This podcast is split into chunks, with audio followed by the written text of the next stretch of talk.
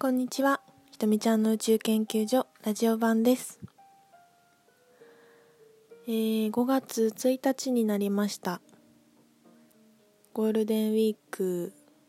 ですが、皆さんいかがお過ごしでしょうか？えー昨日は満月でしたね。4月30日は。えー私は昨日ね、ダンスのワークショップに行ってきました。すごく面白かったのであのシェアしたいなと思って今収録してるんですけどえっ、と那須静野さんっていうダンサーの、えー先生がいらっしゃってその方がハワイに在住なんですけど名古屋に来てらっしゃってワークショップをしていたので参加してきました、えー私のブログをずっと読んでくださってる方はご存知かと思うんですけど1年半ぐらい前かなに、えー出会って奉納舞あの神社にお、えーと踊りを捧げる舞ですね。と,、えーと舞台に一緒に出させていただいてその後はえー、とハワイで研修として踊りの舞台にまた出させていただいたりっていうことをしていろいろ学んでいる先生の一人です。60代の方なんですけどもうね本当に素晴らしい先生であの私の中でも生きてるマスター存在って感じですね。もう本当に学ぶことがたくさんあってあの一つ一つの言葉が重みがありすぎるっていうかこう本とかで読んでいる言葉を普通にねこうスピリチュアルなこう自分を信じなさいとかなんだろう今この瞬間にいなさいとかっていうのを、まあ、いろんな風にいろんなところから聞いたりすると思うんですけど、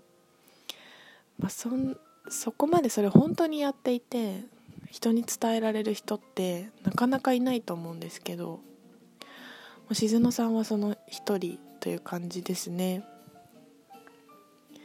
あのー名古屋私大分で静野さんとはお会いしたので名古屋の会に行くのは初めてだったんですけどで名古屋は一番なんか静野さんのあの全国でワークショップやってらっしゃるんですけど名古屋は一番こうレベルが高くて盛り上がってるっておっしゃってたんです。でやっぱりあの参加してる方のレベルもすごく高くて幅広いですね。本当にプロの先生としてずっとやってる方とかもう生まれて3歳ぐらいの時からずっと踊りを続けてるダンサーの方からもう一回も踊ったことありませんっていう方まであの参加できるワークショップなんですね。ですごく印象深かったのがもうダンスの世界でずっと生きてきてえーとまあ、芸能人のダンサーのチームに入ったりとかそういうなんていうのかなメジャーに売れている方の踊りの振り付けをしたりとか宝塚の振り付けしてたって言ってたかななんかそういうもう第一線でずっと活躍されてた方が、ま、自分の転機に来てそういう踊りを続けてていいのだろうかみたいなことを思ったみたいなんですよね。でなんかその方がおっしゃってたのは地球のために踊りたいってすごく思うようになってでどうしたらいいのかって思った時に静野さんとお会いしてやっぱりそういう、うんとね、静野さんは舞台もやってらっしゃるけどすごく祈りっていうのをテーマにしていて本当にねこれなんかもうなん言葉で言うと何とも私が伝えられないる気がしないんですけど本当にね地球のためにと平和のために踊っている人なんですよね。これはちょっと静野さんにお会いしないと伝えられるないないんですけどそうでそういう人もこうたどり着いてくるみたいなところで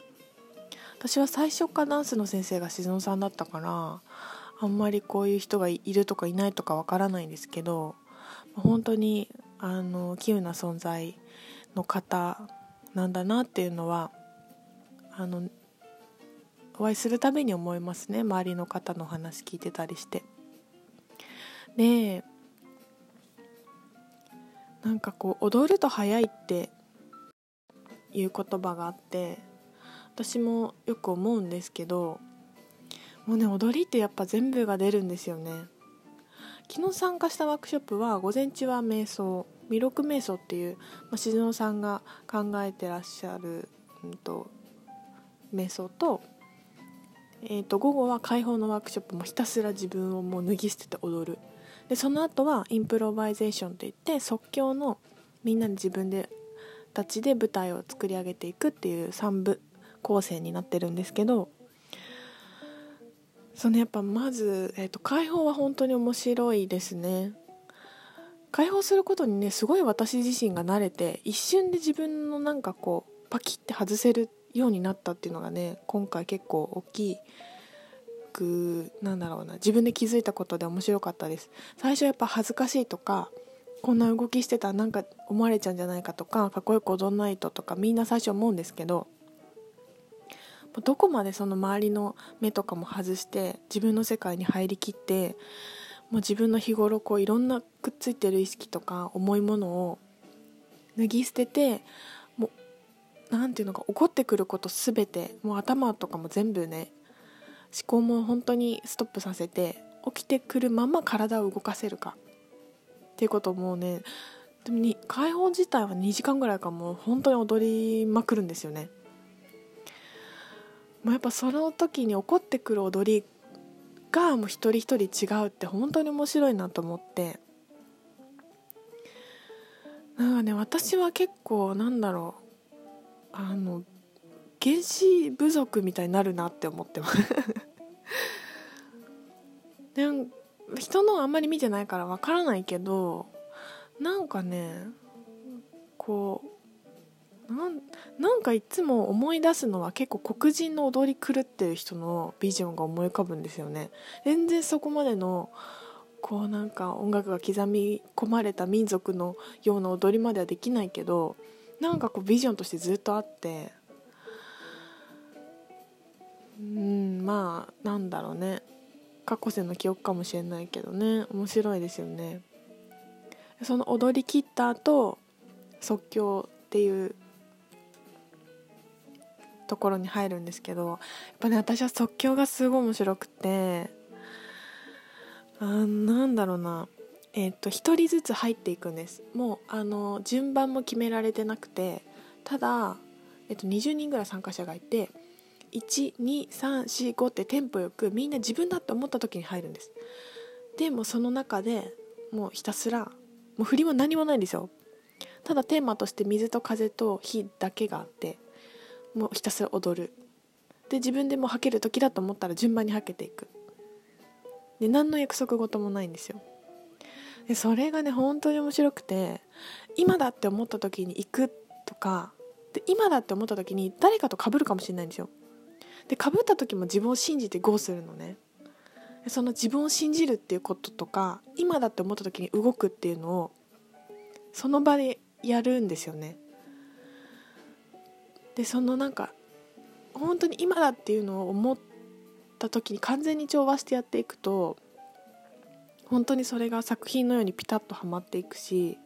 出るタイミングも作品としてもすごく良くなっていくしでこう一人でみんなで踊ってるから自分を表現したいと思うんだけど自分一人で踊ってちゃいけないし周りも感覚的に全体を見るんですよね。からなんなんだろうな。そう一歩飛び込むっていうのをひたすらで静野さんがよくね今日はここの舞台は鉢を描く場所なんだからお金を払ってお稽古しないとダメよみたいなことすごい言うんだけど鉢を描きに行くっていうのもさやっぱ勇気がいったりするんですよね慣れてないと。恥ずかしくてもいいっていうのを口では言えるけどどこまでそれできるかとかまあ全然恥ずかしくないんだけどね実際は何にも。でもやっぱりみんなこうかっこよく踊ってる人をすごく見てかっこよく踊りたいとかなんかそういう意識がねどんどん入ってくるんですけどもうねなんか試されるんですよねその場で全てが。本当に面白いしそういうことが日頃できてる人はやっぱりねできるんですよね。踊りやってっても。それがうまいとか下手とかそういうことじゃなくてその人自身の踊りをやっぱりしていて調和しているっていうことが起きてくる。まあもちろん練習も必要ですけどね。ある一定のところを目指していこうと思うと。うんなんか本当にあの定期的に踊った方がいいなって改めて思いました。体を動かすのすごい大事だね。なんか今日はもう起きてね筋肉痛で体ガチガチなんですけど。面白かったです。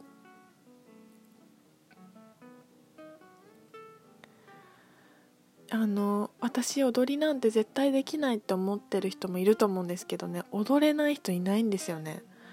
生きるものは全て踊ってる踊れるんだな踊るものなんだなって思います。だからもう「いやいやいや」とか言ってる人こそ言ってほしいですね。静野さんにもお会いしてほしいしやっぱそういう自分をつなげていくダンスっていう方がいいんじゃないかな。こうね振りを覚えてうまい下手とかそういうところを超えたダンスをねできると本当にあの日々のことにもすごくダイレクトにつながっていくなと思います、えー、ブログに静野さんの情報はあの貼っておくのでよかったら見てみてください。怖いと思っている方ぜひ踊りはおすすめです。ではそんなことで今日は1トーク終わります。皆さん良いゴールデンウィークを。またね